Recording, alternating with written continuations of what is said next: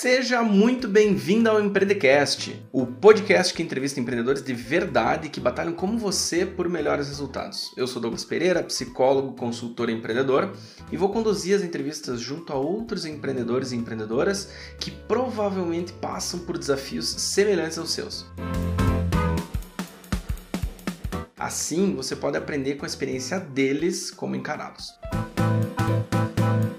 E você, tem uma boa história para contar? Quer participar de uma entrevista? Então é só mandar um e-mail para empreendecast@douglaspereira.com.br e contar para mim o porquê você quer participar. Certo? Então vamos agora para o nosso programa de hoje.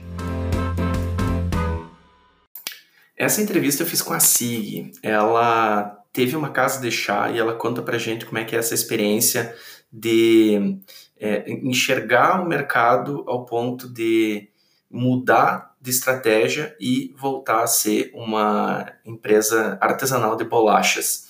Então é bem interessante, espero que vocês gostem.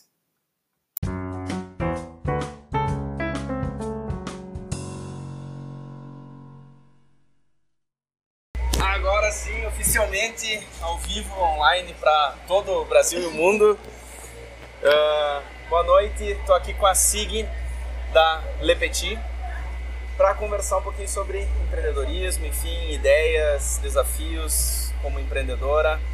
Sigui, conta pra gente um pouquinho é, como é que começou teu projeto, conta um pouquinho da tua história como empreendedora, que momento tá, tu tá agora. Então, fazem oito anos, né? Uh, a empresa que eu trabalhava, eu trabalhava na parte de imóveis planejados. Eu gostava bastante dessa área, assim, sempre me identifiquei bastante. Mas a empresa tinha fechado e a minha irmã uh, tinha saído do emprego dela em Passo Fundo também. Eu sou formada em design e a minha irmã é formada em direito.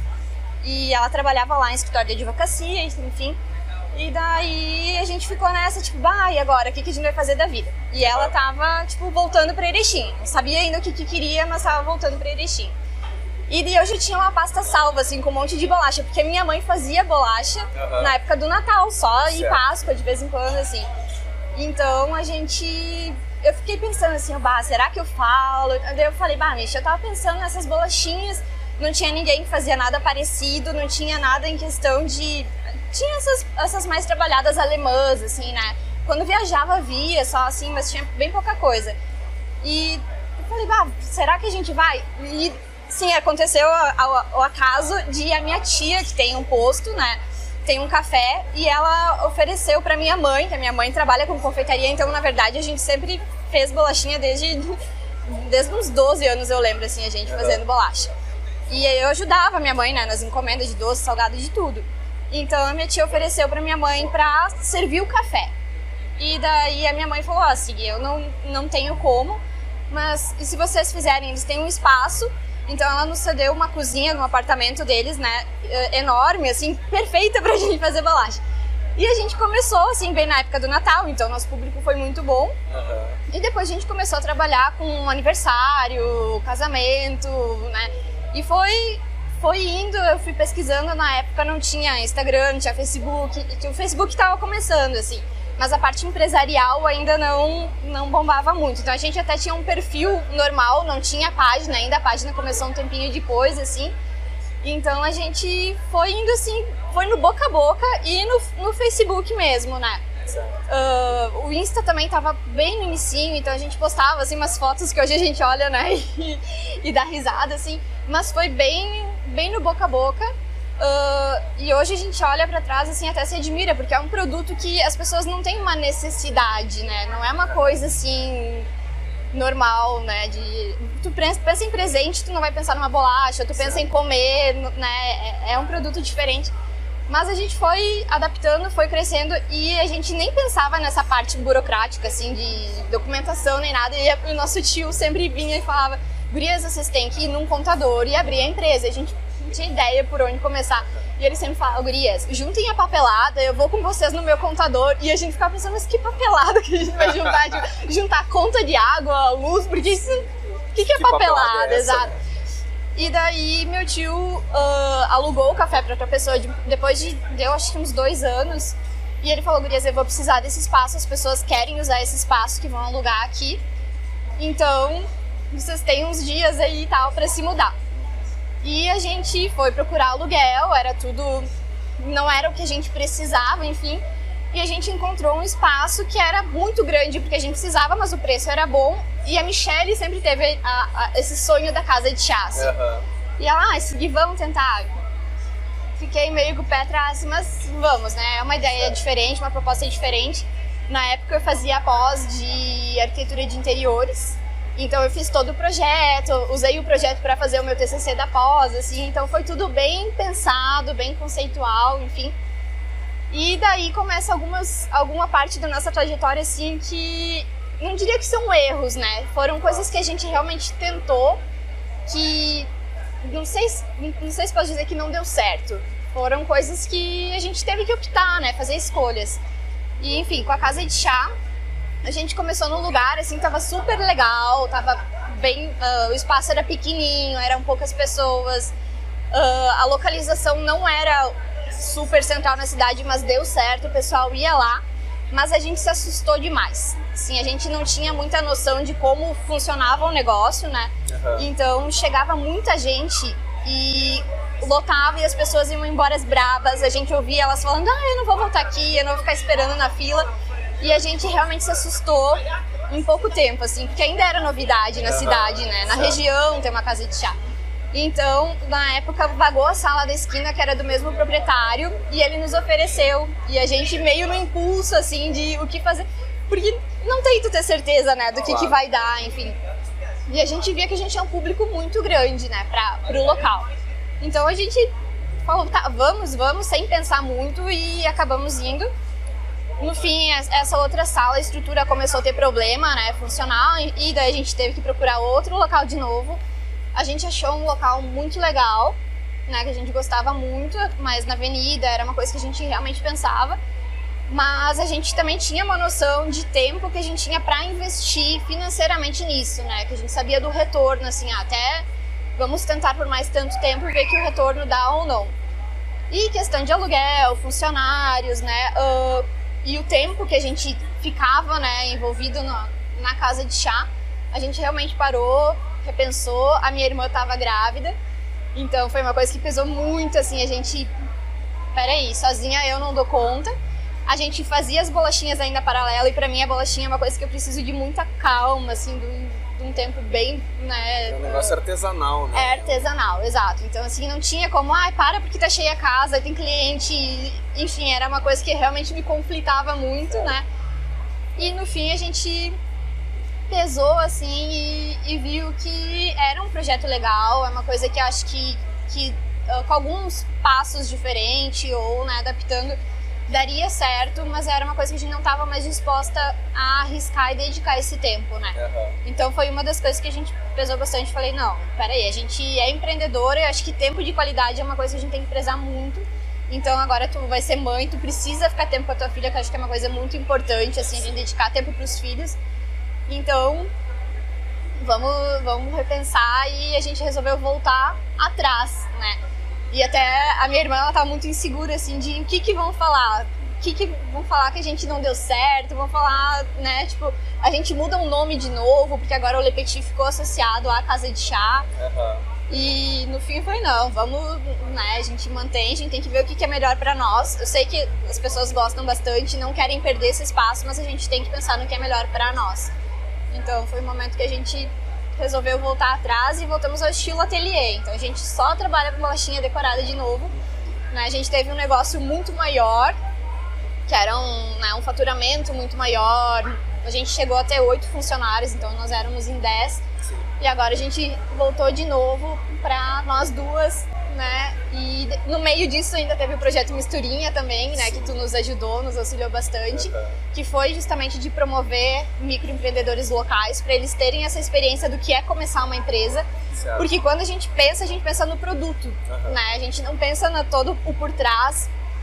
Uh, nessa parte de, de comida, principalmente, uh, a gente vê muitas pessoas que elas não botam na balança tudo que envolve né, o produto final então, tipo, agora que eu tô dando curso de, de bolacha, eu vejo muitas vezes elas assim, ah, mas eu não tenho como vender isso por isso. Eu falo, mas se tu não vender, tu, tu não vai ter lucro, claro. então não vale a pena para ti, né? Sim. Então a gente ainda vê as pessoas com muito muita dificuldade assim de conseguir visualizar o todo, né? Então a gente quis fazer esse projeto que também, né, a gente foi adaptando, enfim, a gente também resolveu encerrar para focar na nossa empresa, porque no fim a gente tava perdendo um pouco o foco também. Sim, sim. Mas foram todas experiências muito válidas, assim, né? Acho que tu acompanhou meio de perto ali, né, esse processo. E realmente foram coisas que nos fez crescer muito, né? É, tem, tem, tem, várias, tem vários pontos que eu gostaria de pontuar do, do, que, do que eu ouvi de ti agora. Nossa, tem, tem, tem tanta coisa aqui pra, pra, pra detalhar. Acho que eu nunca te contei, né, toda, não, tu, assim, tu sabe nesse disso. nível de minúcia de detalhes, não, e é, e é muito legal ouvir tua história desde, a, desde o fato da, da bolacha ser algo que vem de família, assim, uma coisa Uhum. artesanal, de família tradicional, ah, até o ponto também da questão do crescimento, como que eu lido com o crescimento, isso também é bem interessante. Ah, e agora, ma- mas, duas coisas principais assim me, me focaram, a gente, eu estou fazendo essas entrevistas né, com empreendedoras e ontem nas duas entrevistas eu acabei não, acabamos não abordando tanto essa questão das peculiaridades femininas, né? Por exemplo, tu- como tu cita a, a tua irmã, pá, engravidei e agora, né? Então isso é um desafio que eu imagino que muitas empreendedoras devem passar. A minha mulher também, É. inclusive, ficou quase dois anos sem costurar porque a gente não conseguia se organizar no tempo para para realmente porque o trabalho artesanal ele demanda que nem tu diz né foco atenção dedicação né então não é não é uma coisa industrializada que eu simplesmente posso terceirizar para outra pessoa né então é, me conta um pouquinho da, da tua percepção com relação a esses desafios par- peculiares e particulares digamos das empreendedoras Então, é, eu já comecei, né? Acho que tudo que me fez impulso, assim, pra. Me deu impulso pra eu nunca querer parar ou ver, assim, onde que ia, porque eu tive minha filha com 17 anos, né? Então eu já comecei a Lepetia, ela tinha 5 na época. Então. é, Realmente é questão de. No fim, acaba sobrando mais, né, pra mulher. Eu te- tinha minha- meus pais que me ajudaram muito, né? Mas a, a função toda sempre foi minha, né? De buscar, levar, ter que ir no médico, ter que ir, né, dentista, enfim, várias situações. Eu sempre falo que eu não sei como que é empreender como homem, porque nunca tive essa experiência não foi nessa vida. Então, pra mim, sempre empreender foi, né, como mulher, assim. Mas eu acho que, ao mesmo tempo que é um desafio muito grande, é um impulso, né, uma coisa, uma força que te move muito grande, assim. Então, é, é realmente, assim, a parte do empreender, de certa forma, te dá essa liberdade de tu fazer teus horários, né? Por exemplo, agora a gente tá atendendo só pela parte da tarde, então a minha irmã consegue ficar toda a parte da manhã com a filha dela, né? Foram coisas que a gente teve que pontuar e, e é uma questão também que a gente fica assim, ai, mas não vai dar certo porque o horário do comércio é. Não, acho que a gente tá, tá conseguindo mudar. Isso foi uma das coisas que eu, eu sempre falo, eu tenho orgulho, porque com a Casa de Chá a gente conseguiu mudar um pouquinho dos hábitos né, da, da nossa cultura local. Então, peraí, o atendimento tem que ser feito nesse horário. Por que, que eu vou ficar aberta desse desse horário se não compensa, se não vale a pena, se não vai ter clientes, né? Então a gente consegue adaptar, né, um pouquinho do- conforme a necessidade.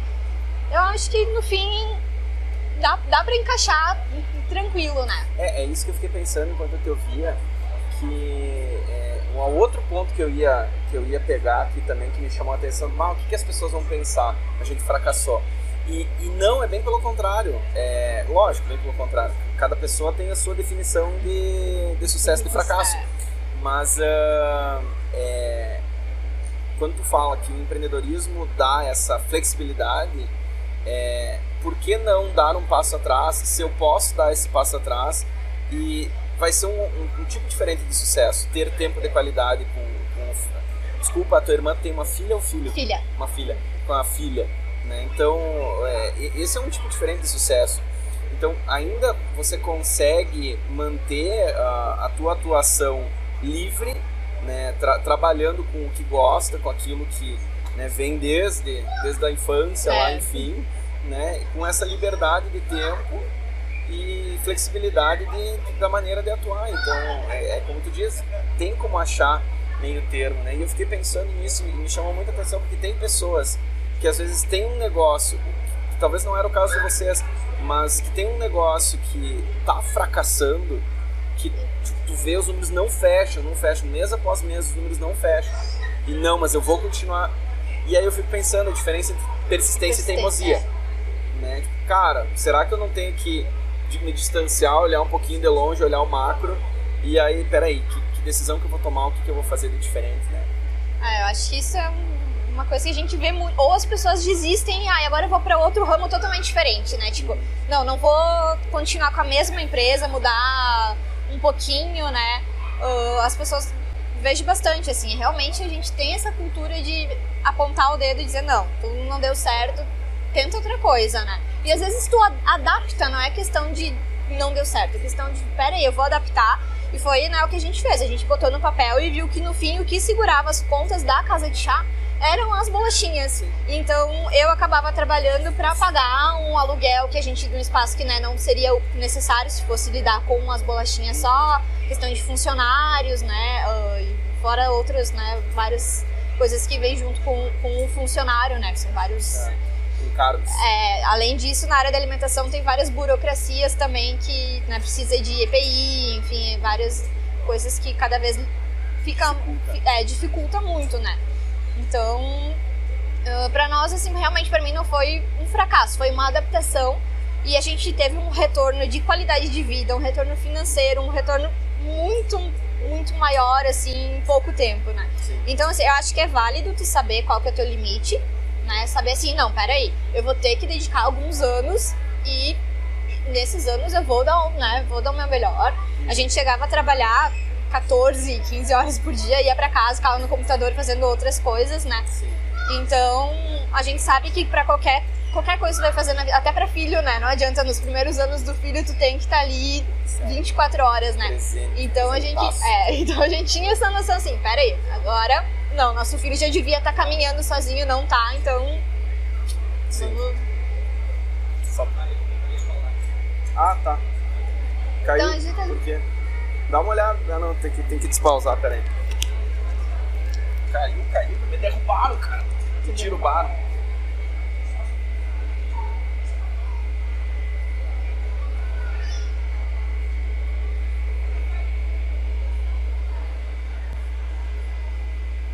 É estranho mesmo, saiu do. Do Insta. Cara, saiu tudo. Ah, ah, então tá. Menos mal. O nosso auxiliar técnico veio aqui nos informar que a live tinha caído, né? A câmera está virada para o outro lado. Então vamos continuar aqui, que eu cheguei a me desconcentrar quando, quando o nosso, nosso tchau técnico. Valeu, obrigado. Uh, onde é que a gente parou mesmo? Ah, peraí que agora eu também. ah, enfim, acontece. Uh, não, a gente tava falando essa questão de, de, de, de olhar e pensar, não, vou dar um é, passo é, atrás, é, enfim, não, né? Não uh, se achar fracassado, né? Isso, e, e assim, é, eu, eu tenho, tenho tomado muito contato recentemente com, com um empreendedor americano chamado Gary Vaynerchuk. E o, o, principal lema dele, assim, o que ele, em cada vídeo, em cada podcast, em cada coisa que ele fala, é não dê bola para os outros pensam não dê bola que os outros pensam. A gente às vezes acaba não fazendo as coisas com medo do que vão pensar. Exato. Né? Então, bah, meu Deus. Imagina, imagina a seguinte situação: digamos que por medo do que os outros vão pensar, vocês tivessem mantido toda a estrutura, etc. Daqui a pouco a tua irmã não ia passar tanto tempo quanto gostaria com a filha. Uh, Daqui a pouco ia estar não... devendo para um monte de fornecedor, tá... né? Exato. Umas coisas que viram uma bola de neve que daqui a pouco não sabe mais como sair daquilo, né? Exato, e, é, e tudo isso por medo do julgamento alheio. Quando na verdade isso é, é isso é muito fato. Uh, talvez, digamos que, digamos que tivesse sido um fracasso. Ah, não deu certo. As pessoas iam falar um dia, dois dias, uma semana, pronto, vai para outro assunto. É. Então, assim, cara, ninguém tem nada a ver com a vida da gente, né? Uh, nesse sentido, sim, questão de julgamento. Então, uh, o, o, quanto a gente se trava e deixa de fazer as coisas por medo do julgamento ali. Ah, porque vão falar isso, vão falar aquilo. Cara, dane-se, eu tenho é, que cuidar da minha vida. A gente se mudou, acho que é a quinta vez desde que a gente começou, né? E, enfim, a gente tá num localzinho mais escondido que até foi, né? A gente ficou com um pouco de receio também, né? Por não estar na avenida, né? Não ter uma vitrine. Mas para nós, realmente, a vitrine prejudicava a questão de luminosidade, né? O nosso produto acabava sendo afetado. Mas a, a, gente ainda ouve muito assim, ah, vocês se mudaram de novo. E eu falo assim, a gente se mudou, a gente tá num espaço bem melhor, agora tá realmente adequado às nossas necessidades. Porque também a gente também ficou com isso, né? Tá, e aí, a gente vai acabar a casa de chá, a gente tentou o projeto Misture, tá, e a gente vai pagar um aluguel absurdo, por quê? Né? Não tem porquê, assim, a gente manter um espaço que a gente não precisa, que não é adequado, enfim, então uh, foram escolhas, assim, que a gente ainda reper repercute, né? Já fazem dois meses, mas ainda é muito recente, assim, Sim. e provavelmente vai ficar mais um ano vindo pessoas, né? Vocês se mudaram de novo, não achava vocês, enfim... Mas é uma coisa que eu, eu uh, ouvi muito também, assim, a questão de que o americano, ele, a questão de ser empreendedor e ser empresário, eles, eles apostam muito mais em quem já falhou várias vezes. Sim. Né? Então quer dizer, não, se tu já quebrou cinco vezes, então a chance de a tua empresa dar certo agora é maior. maior. Né? Tu já sabe onde errou, não... agora as pessoas têm muito medo e acabam desistindo às vezes né, do sonho, desistindo do que faz é, é, é, muito mais interessante daqui a pouco tu ter um monitoramento consistente do teu negócio, pensar, estou fazendo isso, tá legal, tá legal, beleza, continua. Não tá legal, beleza, vamos mudar. Do que daqui a pouco, não, não tá legal, mas vamos tentar mais um pouco. Não tá legal, mas vamos tentar mais um pouco. Não tá legal, mas tá... Aí chega num ponto que tu simplesmente fala, não quero mais. É. Não, ah, não, não tem mais condições. Né? Então, é, é, eu, eu particularmente acho bem legal. No teu lugar, talvez, se alguém, ah, vocês mudaram, sim, a gente não tem medo de mudança sabe? A gente, a gente muda quando é necessário. Exato. Né? Então, então, bem legal isso. E uma outra questão, assim, até começo, no, no começo da tua fala, me chamou a atenção para a gente resgatar isso. É, tu falou agora que ah, vocês estão num lugar mais escondido, digamos assim, as pessoas ah, tive dificuldade de achar. Mas hoje a gente tem redes sociais, Instagram, Facebook, etc. Como é que isso ajuda vocês no dia a dia? Então eu acho que é, é, fundamental e sempre foi, né? Como eu te falei, a gente começou e, e, toda a nossa repercussão foi pelo Facebook. Até hoje a gente vê várias estão tão cortando algumas, né? Algumas ferramentas estão limitando os acessos, né? E a gente tem uma página de 10 mil seguidores né, orgânicos, totalmente, né? A gente patrocinou pouquíssimas vezes, é uma coisa que a gente deveria fazer até, né? Estudar um pouquinho mais. E é uma coisa que a gente está nesse passo agora de, de focar mais nisso, de fazer mais uh, catálogos, enfim. Nosso produto é artesanal, mas a gente precisa ter essa forma de chegar nas pessoas, né? Então a gente quer fazer mais personalizados, enfim, mas as pessoas querem ver, né? Certo. E eu acho que a internet hoje em dia é realmente quem não se adaptar vai falecer, né? Sim, não tem certeza. como tu se manter com um negócio sem, sem isso. E para nós é, é justamente a gente tá nessa nova fase a gente vende muito mais para fora, vendas mais significantes para nós, do que manter um, um ponto né, aberto Sim. em horário comercial e vender pouquinho em pouquinho, né? Então, assim, a gente consegue render muito mais. Claro. Né, e as, as, vendas pela internet só tendem a, né, a, melhorar. E também tem essa questão de hoje em dia as pessoas quererem saber muito quem está por trás. Né? Não é mais o teu produto. Sim. É quem tu é, é como que é a tua vida, quais são teus valores, né? Então a gente tá tentando se adaptar, né? A gente teve um pouco de vergonha, ainda tenho vergonha de estar tá aqui assim, né? Mas eu dei várias entrevistas, continuo meio travada, mas eu, eu sempre falo, não, não vou dizer não, porque a gente precisa se adaptar, a gente precisa botar a cara, a tapa, né? E falem bem, falem mal, isso vai, vai repercutir. Então, eu vejo já um engajamento muito maior, né? Quando eu pego, falo qualquer coisa, né? a movimentação nas redes aumenta muito. Então, é uma coisa que estamos tentando Legal. ampliar cada vez mais. Só para desambiguar aí para o pessoal que não é muito familiarizado com termos da internet, orgânico significa que não é, não foi pago, não foi né? pago, né? Aí a Sig falou em, em, ah, a gente patrocinou pouco. Patrocinar não significa, né, que a novela anterior falava de influencer, não sei o que e tal, e falava de comprar seguidores. Patrocinar posts não é necessariamente comprar seguidores. Patrocinar posts é você dizer assim ao Facebook, eu quero que esse post apareça para mais pessoas. Exato. Comprar seguidores aí é furada mesmo, é um negócio que é, é uma coisa que não, que não, não, não adianta tu ter também um número muito grande e aquilo não se converter em vendas, né? Exato. Então a gente sempre pensa nessa parte também. Não adianta né, tu, tu, investir numa coisa que no fim vai ser só um número ali, né? Que não vai. Não, com certeza.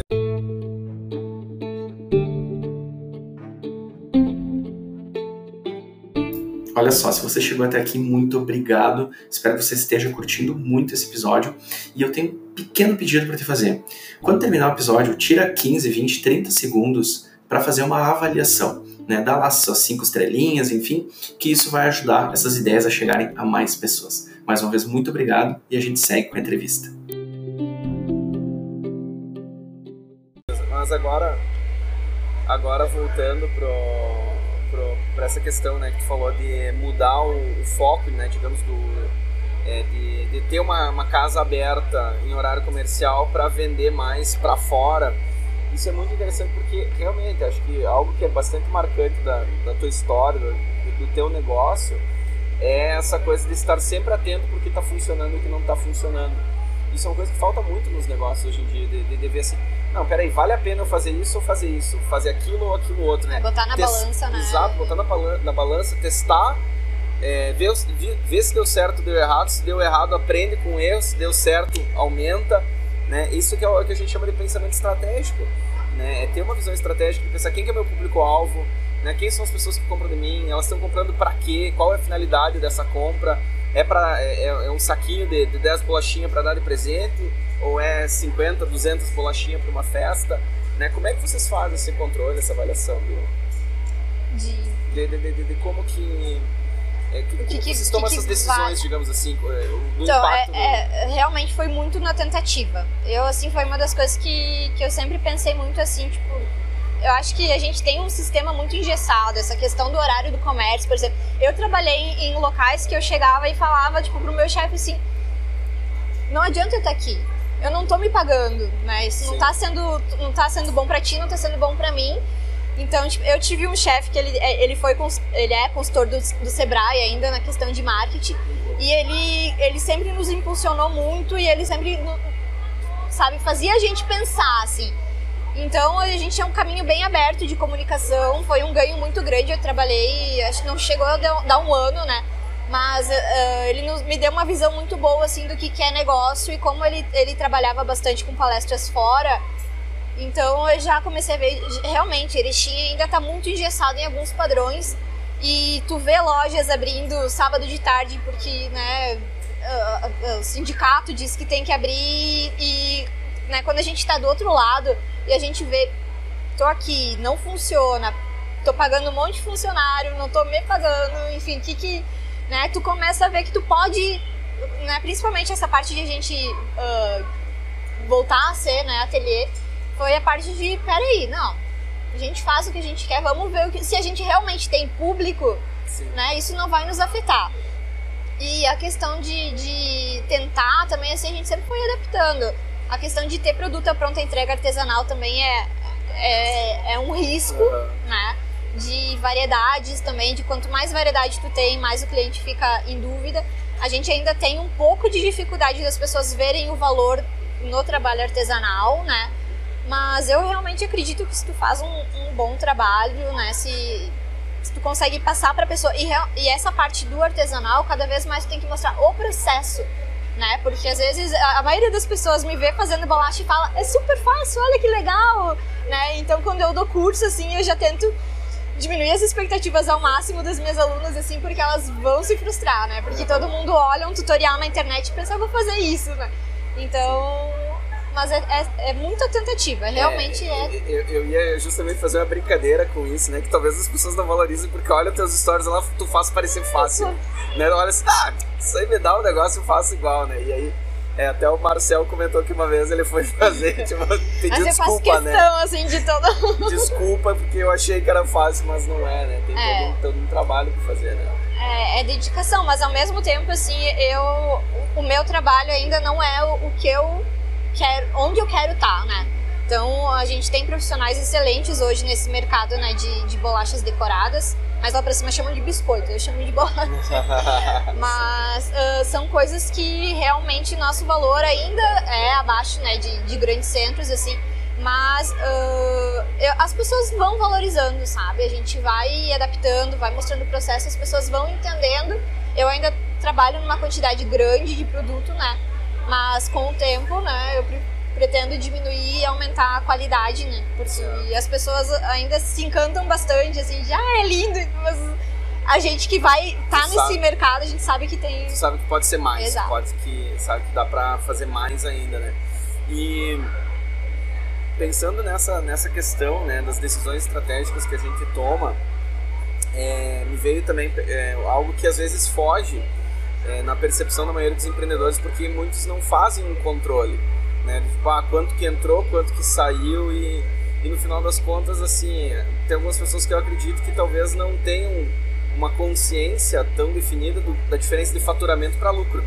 Nossa, eu faturei tanto esse mês. Tá, beleza, mas depois das contas, Exato. quanto que te sobrou? E às vezes tu olha, não, mas olha só, uma casa de chá tem um faturamento X. Tá, mas e quanto tem de gasto? Tem Y, e aí me sobra Z. Tá, e se a gente transformar isso em ateliê, quanto que vai ser o faturamento e o custo vai ser reduzido? Daqui a pouco, às vezes, o lucro é até maior, né? É, foi, até foi por exatamente o que, a gente fez. Foi? Foi exatamente o que a gente fez, assim, é botar no papel e... Não, exatamente. E, e, e esse é outro motivo por que a gente não tem que se importar com o que as pessoas falam, porque daqui a pouco, ah, fracassou. Cara, mas eu tô lucrando mais, Exato. que fracasso é esse, fracasso. né? Então, tô, tô, lucrando mais, estou tendo mais tempo tô de qualidade. mais qualidade de vida. Né? Então, mais qualidade de vida. Então, é, realmente, se a gente dá muita bola porque as pessoas falam, aí, aí realmente a gente está inviabilizando o nosso projeto, né, como, como. É, e, e, a parte do artesanal, eu acho que principalmente, assim, as pessoas uh, não, não querem parar. Ah, é, é prazeroso estar tá ali fazendo a bolachinha, ou tá costurando, ou tá, né, e as pessoas não, não param para pensar no planejamento. Né? Então, tipo, eu tenho que parar um dia da semana, ver o que, que eu preciso comprar, ver o que, que eu preciso postar, ver o que eu preciso enviar para os meus clientes, né? Então, eu tenho a minha irmã que me ajuda com toda essa parte, né? Sem ela, não conseguiria. Ela faz toda a parte de embalagem também, né? E responder as pessoas nas redes sociais, que perde um tempão.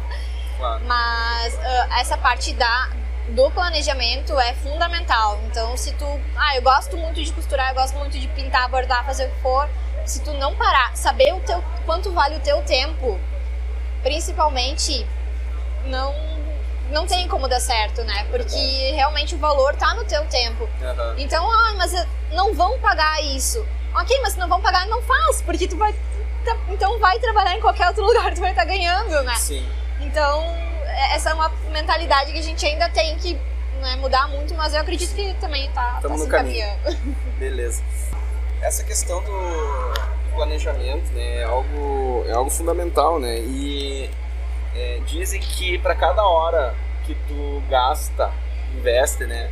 Para planejar, tu economiza 4 horas de trabalho. E as pessoas dizem, não, não, eu tenho que trabalhar, trabalhar, trabalhar, trabalhar. E aí me vem muito uma imagem assim daquela pessoa se debatendo, né? Ah, tá, tá fazendo um monte de. Tá espalhando água, mas tá nadando? Não tá. Né? Então o planejamento permite que a gente consiga trabalhar de uma maneira focada, de uma maneira que, que amplifica né, e otimiza os resultados. E, mas pegando uma, uma carona no que já deu uma, uma pincelada, com o perdão do trocadilho, falando de pintura, de costura, etc. Uh, que dicas tu dá para pessoas que, além do planejamento, tem mais alguma dica, alguma sugestão, algo que tu é, entende como importante para quem trabalha nessa área do artesanato? Eu acho que realmente tem que estar disposto a tentar, né? saber o limite, botar no papel tudo, tudo, tudo que for fazer. Tem que ter ali, né, claro, porque às vezes eu era muito essa pessoa de estar ali me debatendo, né? O Marcelo sempre falava para mim, se tá em movimento não quer dizer que tu tá indo para frente, né? Então eu vivia estressada, vivia... e eu sempre fui muito de pensar. Eu sempre ficava pensando, não, mas a hora da minha bolacha custa tanto, a hora da... Né, eu sempre ficava calculando tudo, mas não botava no papel. E foi quando eu botei no papel que eu parei e visualizei, né? Quando tu visualiza de, de fora, assim, tu consegue enxergar um pouquinho melhor né, o que tá rolando ali.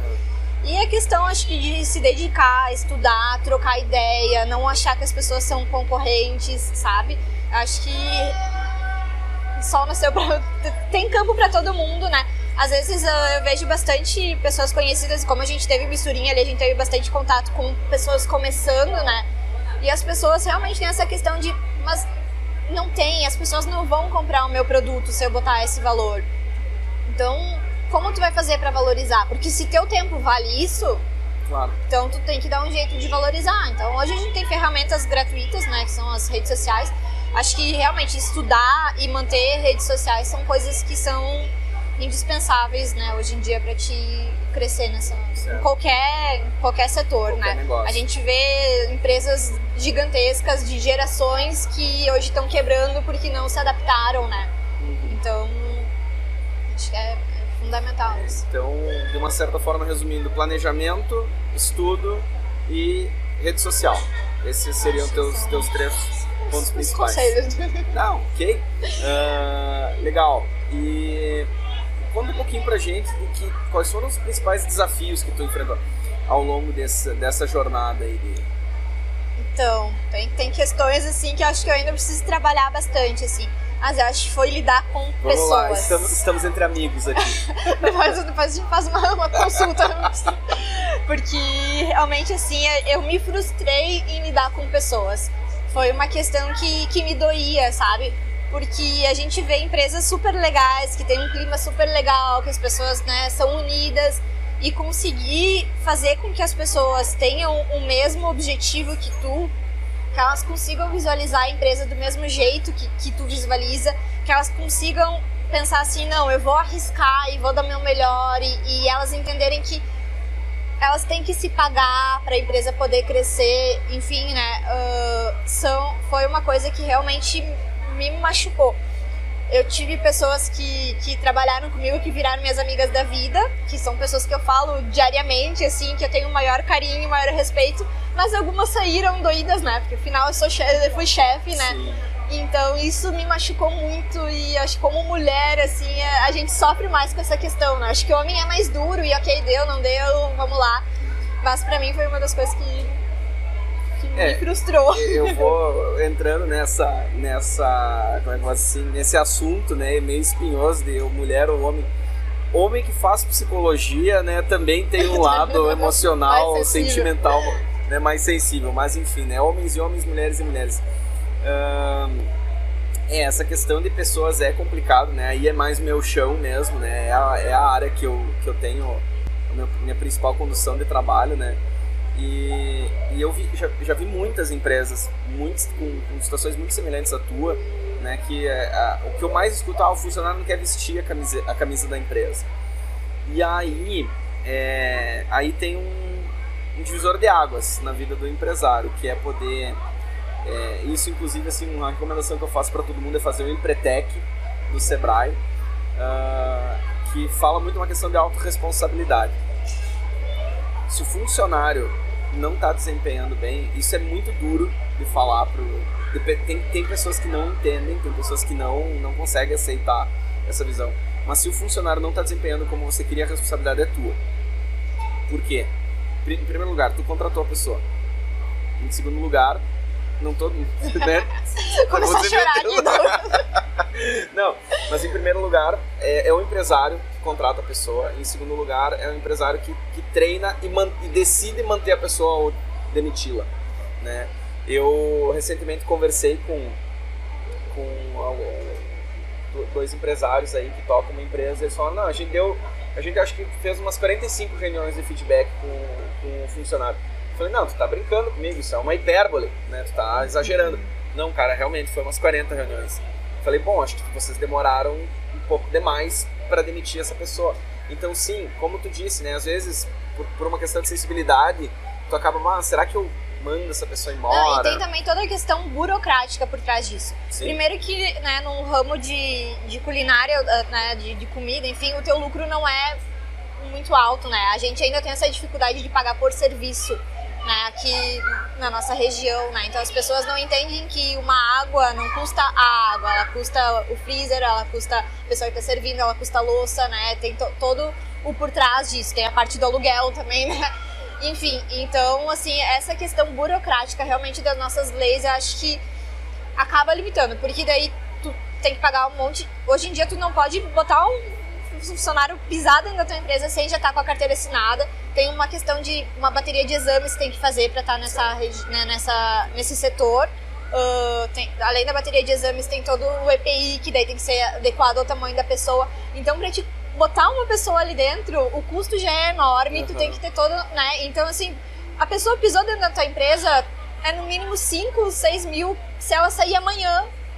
Então, eu acho que essa parte, assim, além de, né, poderia ter muito mais pessoas, quem sabe, tipo, em horários alternados, que daí também não dá, porque a pessoa tem que ter um mínimo de horário ou um máximo de horário. Enfim, acho que essas questões burocráticas realmente foi o principal, assim, Acaba sabe? Porque, ok, tu fez uma experiência com a pessoa, tu não pode fazer uma semana de experiência, não pode fazer um mês de experiência, tem que fazer três meses de experiência, sabe? Então, às vezes, tu já vê na primeira semana que né? Sim. E também tu não vai contratar uma pessoa super graduada para lavar louça, né? Então tem questões assim burocráticas que realmente nos nos pressionaram e a gente começou do nada, né? A gente Sim. não foi uh, na verdade, quando a gente começou, a gente pegou o FGTS da minha irmã e comprou um forno, né, um, as formas e foi isso. Então Sim. a gente realmente sempre tem dois tipos de negócio, né? Ou a pessoa que ela vai crescendo através disso, ou a pessoa que tinha algum outro emprego, guardou um bom dinheiro e vai poder investir já por cima, né? Certo. E nós começamos por baixo e, e realmente o processo é muito mais dolorido, mais né? Dolorido, mais sofrido. mais sofrido. Mas eu tenho certeza que o aprendizado também é muito maior. Foi, né? foi, foi muito bom. uh, falando essa questão de seleção, lógico, tem diferentes entraves burocráticos que inviabilizam algumas alternativas, né? Mas uh, por isso que eu bato muito nessa tecla com os meus clientes, com amigos, enfim e tal, a questão da importância de selecionar bem. Inclusive eu tenho material no meu canal do YouTube, tenho dois vídeos que falam sobre seleção, tem material gratuito, tem formulário de seleção, né? Um, porque o que que acontece? Sim, tem um risco muito grande de botar uma pessoa na tua empresa, né? botar uma pessoa para trabalhar ali para você. No teu caso ainda mais porque tem outros é, exame, EPI, etc. Tem empresas que não têm, né? Toda essa, essa, essa necessidade. Mas mesmo assim é um risco, porque ah, se a pessoa entrou na empresa, ah, mas tem os três meses de experiência. Sim, para você pagar menos, digamos. As pessoas, às vezes, até os funcionários, às vezes acham que se for mandado embora dentro dos três meses, não vai ganhar nada. Não, não vai ganhar nada, não, vai ganhar os direitos, exato. só não vai ganhar a multa do. É, não pode retirar. É, toda, toda essa questão.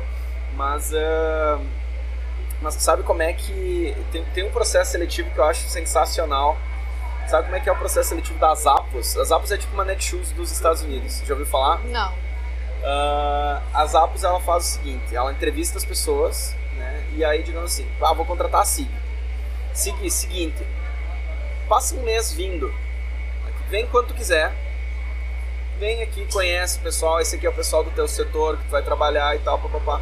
Vem, trabalha e tal, conhece a galera só que aí que tá, tem um porém, né? As Apos têm uma cultura organizacional tão legal que a pessoa já começa a se fascinar. Ela fica, uau, quero ficar aqui. Chega no, no dia ali do final dessa experiência de, sei lá, 30 dias, enfim, duas semanas, 30 dias. O cara chega assim fala, o líder, enfim, tá aqui 2 mil dólares pra ti não aceitar a vaga. Nós queremos te contratar, se tu não aceitar a vaga, tá aqui 2 mil dólares. Agora, se tu aceitar a vaga, tu não, esses 2 mil dólares não vão para ti, mas tu vai ser o nosso funcionário. Diz que 99% das pessoas recusam os 2 mil dólares.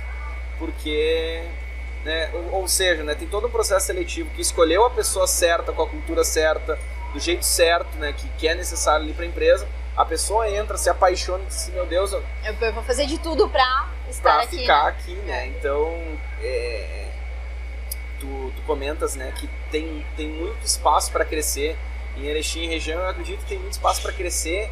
As empresas no Brasil inteiro, porque são pouquíssimas empresas que a gente vê com, com estratégias e soluções assim. E às vezes eu escuto, ah, mas isso é coisa de Google, isso é coisa de Boticário, é coisa da, sei lá, da Renault. Não, cara. Tem empresas pequenas ou médias que podem fazer isso, que podem que construir essa cultura, né? Mas também vai de muito planejamento, muita estratégia, né? Uh, tem algum comentário a fazer sobre isso? Tô. Não, eu realmente acho que, que, que né, tem que ter esse capital para essas soluções criativas, né? É muito válido, realmente são, são seleções muito legais. Mas é. Não, assim, que... eu entendo. Tem, tem, talvez e tem questões burocráticas também, né? Sim, que, ou, por é... exemplo, essa avaliação de 30 dias não dá pra fazer. Não, é, Aqui Mas, não, enfim, não tem, a pessoa... Nada, nada que uma, digamos assim, uma criatividade não, não peça, ah, por exemplo, sei lá, uh, chega na metade da experiência, tem alguma outra proposta, enfim. Não, então mas tem que dá, tem dá para pensar, né? Mudando, Isso, né? lógico, vai de cada empresa, cada, cada cultura. Uh, tem um outro exemplo que eu acho muito legal, que já que entramos nessa coisa de, de burocracias, né? Que não dá para fazer no Brasil, mas uh, nos Estados Unidos tem um tem um negócio que eles chamam de programa furlough, que é basicamente tu pode obrigar o funcionário a tirar até um mês de férias sem, sem remuneração. Que, tipo, é diferente do de demitir ou dos layoff, que eles chamam que é um período indeterminado, sem remuneração. E, o programa Furlough normalmente desmotiva muitas pessoas. Só que teve uma empresa, que agora me fugiu o nome da empresa, mas eu lembro o nome do CEO, que era Bob Chapman. Eles perderam 30% da produção da noite pro dia por causa, sei lá, de um coronavírus da vida. E é, 30% das vendas, né? Enfim. Uh, e aí o que que acontece? Ah, começaram a pensar, não, vamos mandar pessoas embora e tal. Eles, não, vamos fazer um programa furlough. Ah, mas o pessoal vai se desmotivar. Só que o jeito que o cara falou foi diferente. Ele falou assim, é melhor que todos nós soframos um pouco do que muitos de nós soframos pouco. É, do que poucos de nós soframos muito. Não sei, agora não sei como é que eu falei, se eu falei certo ou errado. tá, mas é, deu pra é entender, melhor exato, que que, cada um sofre um Todos pouquinho. nós, é. muitos de nós sofremos pouco do que poucos de nós sofremos muito. E aí, nesse, nessa maneira que foi apresentado o programa, a moral, em vez de cair, subiu. E aí o que começou a acontecer? Porque isso também lá é permitido. Ah, cada um de nós tem que ter quatro semanas. Ah, mas eu tô melhor planejado aqui no, nas minhas finanças, eu posso tirar cinco. E daí tu tira três. E o pessoal começou a trocar semanas. Então, realmente tem... É, é, é, são culturas diferentes, né? São formas de pensar diferentes. Nesse setor de alimentação, nos países na, na Europa, se tu precisa contratar uma pessoa 10 horas por, por mês, tu liga a hora que tu precisa, a pessoa né, encaixa numa agenda diferente, enfim. E né, a gente tem toda essa questão burocrática realmente. Tipo, a gente tinha dias de movimentos maiores na casa, mas tem que pagar a pessoa a Sim. semana toda, porque né, se vem mais de dois dias, tem que assinar carteira, tem que. Enfim, então realmente são. Existem É. muitas questões burocráticas no Pois nosso é, país né? que. E às vezes tu acabava, provavelmente, né? Não sei, a gente não conversou ainda tão a fundo sobre isso, mas provavelmente tinha dias que tu te pegava vendo assim, pá, tô pagando essa pessoa pra ficar sentada e não fazer nada. Uhum. Né? E aí, como que isso não vai te desmotivar? Né? É, Então, quando tu para e pensa assim, meu Deus, pra eu manter a, a casa aberta, eu preciso lucrar 200 reais por hora.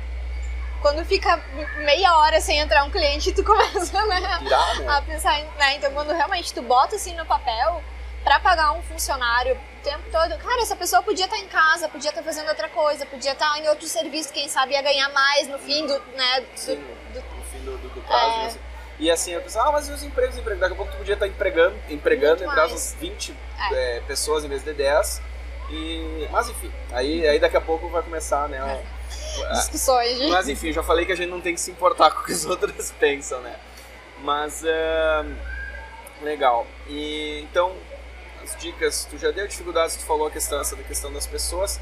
Tem algo que tu gostaria de. Algo que de repente eu não te perguntei ou a gente não conversou sobre que tu gostaria de comentar e que talvez as pessoas não saibam, enfim, alguma, alguma reflexão final. Então, acho que tem um- um confronto, assim, que acho que hoje a gente fala muito a questão de fazer o que gosta.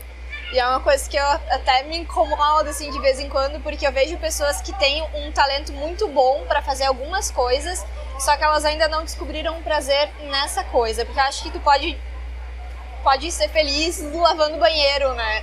Ah, tu tem que. A, a questão de ser feliz fazendo alguma coisa, acho que é muito mais interna do que. Né, não precisa. Ah, eu nasci pra isso. Acho que ninguém nasceu pra nada. A gente são dons que a gente, a gente vai desenvolvendo, né? Ah, as pessoas falam, ah, mas tu faz bolacha com muita facilidade. Sim, eu treino desde os meus 12 anos, tô ali fazendo Sim. bolacha. Teve um momento que eu cheguei e, e falei assim, eu não quero mais fazer bolacha. Eu odeio fazer bolacha. Meu, meu braço dói. Eu acordava de noite com meu braço formigado, assim, de dor, e eu fazia muito menos do que eu faço hoje. Então foi realmente botar na balança, pesar e, e eu criei um amor por isso, sabe? Eu gostava no início, teve um momento que eu odiei e eu tô no momento que eu mais amo fazer bolacha na vida, assim. Então eu acho que sim, a gente tem coisas que a gente vai odiar e nunca vai fazer bem feito, mas eu acho que é muito mais um processo mental de tu pe- pegar e pesar se aquilo realmente vale a pena e descobrindo o amor aos poucos, né? A gente às vezes se apaixona de cara por alguma coisa, né? E no fim não é bem aquilo. Com o tempo tu vai se desgastar, com o tempo tu vai entrar em confronto com alguém. Então acho que tu pode perder o amor por qualquer coisa, tu pode ganhar por qualquer coisa. Então é, acho que as pessoas têm que tentar equilibrar sempre, né, Pra ter uma vida de qualidade e encontrar essa e alimentando o amor aos poucos, né, para Legal, manter. Bem bacana. Até pegando isso que tu falou, eu fiquei lembrando assim de que tem um vídeo que eu recomendo para quem quiser assistir. É, se botar lá no YouTube vai achar, se botar no Google vai achar. É o Segredo Feliz para um Trabalho Melhor. É, de um me lembro se ele é professor ou. Ele tem alguma coisa a ver com a Harvard. Uh, em que ele fala que normalmente as pessoas invertem as coisas. Elas acham que elas vão trabalhar, é, ter sucesso e ser felizes. Só que quando tu bota a felicidade no fundo, no final da, da história, tu, é, tipo, ela sempre fica no final. Quando tu tá chegando nela, tu venceu o último é, cartão, tem mais tu bota alguma coisinha mais uma ali, coisinha, né? mais uma coisinha. E aí então ele fala assim, não, a gente tem que partir de um lugar da felicidade, de tipo, cara, tô feliz porque, sei lá, eu tô vivo, porque eu tenho a minha família, minha família tá bem, tá todo mundo bem, enfim. E que bom. E a partir disso, é, trabalhar para chegar lá no que qualquer um de nós entende como sucesso. É, eu acho que as pessoas realmente têm essa, essa mesma visão da paixão por uma pessoa com o trabalho. Então, às vezes, ah, ser advogado é, é, é tudo. Daí tu chega começa a fazer. A... Não, não é o que eu quero. Porque as pessoas acham que não vão ter trabalho para fazer. Ou, ou hoje em dia, com, essa, né, com a nossa geração de internet, tu vê ali a pessoa, ah, ela é blogueira e ganha por isso. Mas ela tá ali toda bonita o dia todo. As pessoas não veem todo o processo por trás. Então, acho que é muito difícil, né? Tu que deve conhecer mais profissões, mais processos do que eu, uh, tu olhar e falar, não, essa profissão só tem coisa boa essa pessoa não se estressa, o trabalho dela é perfeito, é tudo lindo, maravilhoso, né? O que as pessoas às vezes imaginam nessa parte de, de artesanato. Ah, tu fica aí, teve um fornecedor uma vez chegou e falou assim, tu fica aí sentado o dia todo só pintando, né? Que coisa boa. eu, né? Então, tipo, realmente as pessoas não veem o por trás de todas as profissões, né? Todas precisam de dedicação, todas precisam de planejamento, todas precisam de estudo, né? E isso acaba sendo um pouquinho complicado, ainda mais porque assim, a gente exaltou bastante que as redes sociais são ótimas, é, é sabendo usar elas são ótimas, mas as redes sociais um pouco influenciam essa visão, porque na rede social o que a gente mostra? Né? A gente mostra o palco, a gente não mostra o bastidor, ah. né? Então a pessoa olhando só o, o, palco, digamos assim, ah, isso é muito massa, muito massa, mas é, tu não gravou, sei lá, uma live, uma live não, um stories, enfim, dizendo, ah, olha só, tô, tô com gelo aqui no meu braço porque hoje eu cansei é. de fazer bolachinha, né? Certo? É isso, né? Isso aí. Pessoal, então foi um prazer imenso receber a Sig aqui. Imagina, Muito obrigado agradeço. por estar aqui comigo. Se desse, a gente continuar falando, né? Fica, vai entrar, de repente, uma hora dessa a gente faz uma live meio informal numa janta Meu e sai até um papo mais caótico aí. Certo? Então Sig, tá. muito obrigado. Imagina, eu agradeço. Até uma próxima oportunidade. E aí, gostou da entrevista de hoje? Aprendeu algo que fez sentido e que você pode aplicar?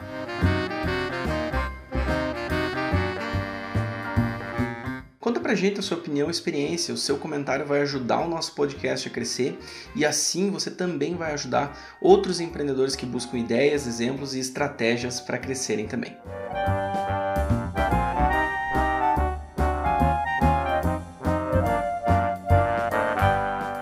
Não esqueça também de me seguir nas redes sociais, tanto o Instagram quanto o Facebook são douglaspereira.psi, douglaspereira.psi. Muito obrigado e até a próxima. Tchau, tchau.